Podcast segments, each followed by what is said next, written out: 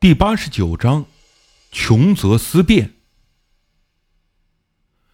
那东西是东南亚山精，十五万不讲价，能保你全家一连三代大富大贵，效果极佳。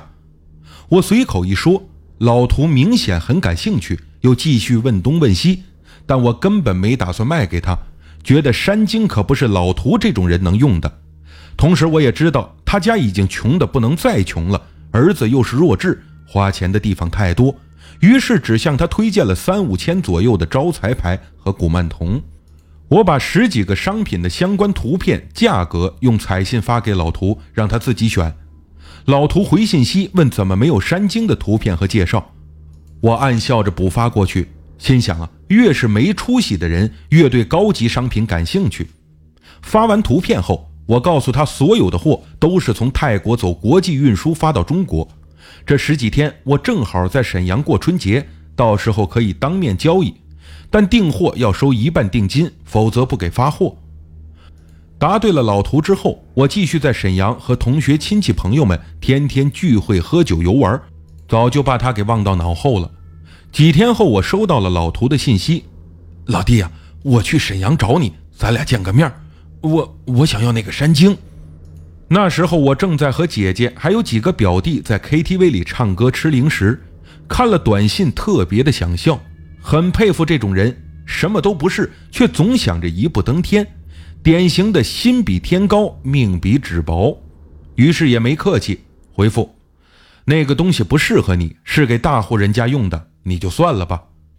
奇怪的是，老图显得很愤怒，说我瞧不起他，还说呀已经出发在路上。马上就到沈阳市里，让我找个地方等他面谈。我没有理他，对这种人已经没兴趣和他扯淡了。不到半个小时，老图打来电话：“老弟，我从火车站出来了，怎么找你啊？”我这头都大了，实在没办法，只好对大家说有点急事要去处理，一会儿再回来，让他们等我。在太原街附近的肯德基，我和老图见了面。这哥们儿。中等个头，比较瘦，短发深眼窝，精神头倒是很足，就像刚打完鸡血似的。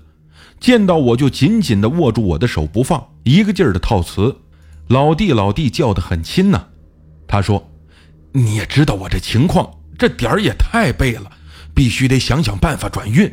不瞒你说，为了知道这山精是啥呀，我特地找我表弟帮忙去网吧查了资料。”这个东西太邪性了，最适合我这种人了。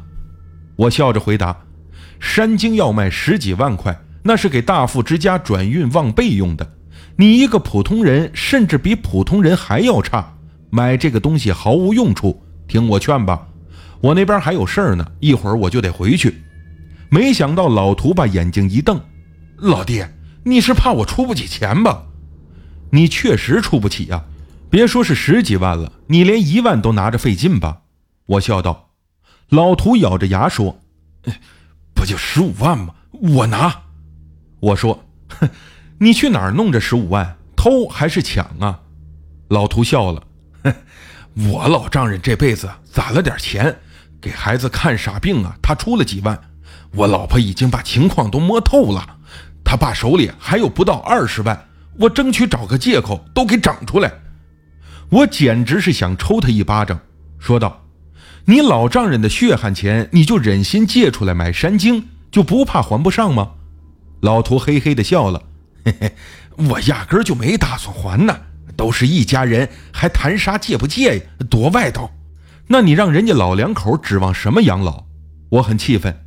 老图理直气壮：“我老婆还有大哥呢，肯定不会让他俩饿死，你放心。”我不想再理他。就说先打电话问问泰国那边这山精还有没有，到时候再通知你。老图很高兴，说他会尽快把钱给弄来。和老图分开后，我又回到了 KTV 唱歌，就把这事儿放下了。表哥在我家附近选了一个楼盘，买了一栋三居室，和他在泰国的那个物流公司女友处的也不错，两人已经领证结婚了。近半个月过去了，我和表哥收拾好行李要回泰国，当天下午的飞机。早上起床的时候，接到了老图打来的电话，说已经凑了八万块，先给我定金，余下的钱等货到见面交易的时候再给齐。我傻了眼，这家伙还动真格的，铁了心是要买这山精啊！我连忙劝他打消念头，说山精这个东西不是随便就能请的，要看供奉者的信息是否相符，而且他已经被别人给买走了，以后再有的时候通知你。老头急了：“你你少跟我来这套！我知道你唬我呢，哪有这么快就让人给买走啊？老弟啊，这山精我要定了。我表弟说你在淘宝店里留有你的银行卡号，你要是不答应，我就去银行把钱打给你。到时候你不发我货，我就告你诈骗。”这把我给难住了。其实我也很想赚这笔钱，只是老涂这种人实在是不靠谱。连老丈人的钱都坑，他孩子还有病，正是需要钱的时候，就说让我考虑考虑，过几天回复你。中午吃完饭，我和表哥下楼叫了出租车，准备奔赴机场。这时手机短信响了，一看内容，我傻了眼。您尾号四五六七的中国银行账户已转入人民币金额七万五千元，转入方涂继文，备注山精预付金。我怕老涂唬我。连忙打电话给银行客服核实，果然钱已经到账了。我只好对表哥说：“有个着急的生意，客户刚把钱打过来，我得留在沈阳当面交货。”表哥无奈，只好自己一个人坐车去机场。我爸妈还问：“什么事儿这么急？机票钱咋办？”我说：“有个大生意要做，机票只好办理退票手续。”我给老涂打电话质问。他嘿嘿地笑着说：“反正钱已经打了，你自己看着办。有送上门的生意还不做吗？我也不再担心什么靠谱不靠谱，双方自愿，又没人逼着他出钱。于是我连忙给方刚打电话，问山精还在不在。方刚笑着说：‘哈哈哈，你以为这东西是超市打折的厕纸吗？每天都有人买。’我告诉他，这边已经有客户把定金给我汇到。”现在我就转五万给你，你立刻安排发货吧。方刚很惊讶，这么快就联系出去了，顾客肯定是有钱人吧？我苦笑着说，不但没钱，而且还是个倒霉透顶的穷鬼，把老丈人的棺材本都给骗出来了，就想着要转运。方刚说：“你没把供奉者的信息告诉我，阿赞拍不见得能卖。现在快把资料给我。”我立刻通知老涂，让他把照片、年龄、姓名、职业、居住方位等信息发给我，我再转发给方刚等消息。